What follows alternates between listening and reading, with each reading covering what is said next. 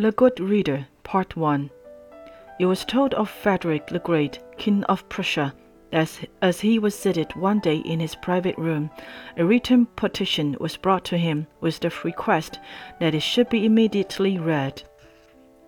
据说有一天，普鲁士国王腓特烈大帝坐在他的私人办公室里，这时一个士兵呈上了一份诉状，希望他能够马上审阅。 the king had just returned from hunting, and the glare of the sun or some other cause had so dazzled his eyes that he found it difficult to make out a single word of the writing. 国王刚刚从狩猎场回来，可能是强烈的阳光或其他什么原因使他眼花，他一个字都看不清。His private secretary happened to be absent, and the soldier who brought the petition could not read.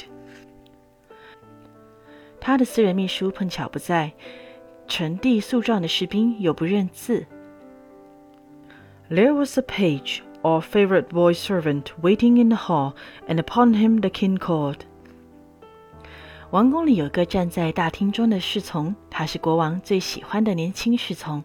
于是国王把他传唤进来。The page was the son of one of the noblemen of the court, but proved to be a very poor reader. 这个侍从是朝廷里一个贵族的儿子，但是他读得很糟糕。In the first place, he did not articulate distinctly. 首先，他的口齿非常的不清。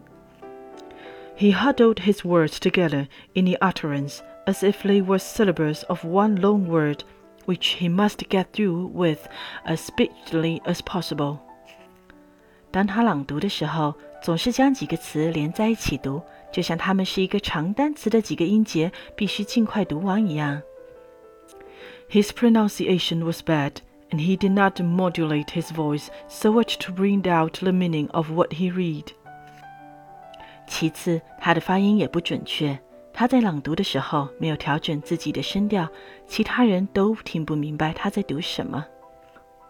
Every sentence was uttered with a dismal monotony of voice, as if it did not differ in any respect from that which preceded it. 他的嗓音低沉而单调，每一句话听起来都毫无抑扬顿挫之感。Stop, said the king impatiently. Is it an authenticator's list of goods to be sold that you are hurrying over? 停，国王不耐烦地说。 你是在读拍卖会上的物品清单吗？Send your companion to me. 把你的同伴叫进来。Another page who stood at the door now entered, and to him the king gave the petition.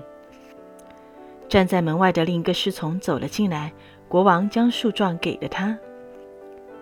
The second page began by hemming and clearing his throat in such an affected manner that the king jokingly asked if he had not slept in the public garden with the gate open the night before.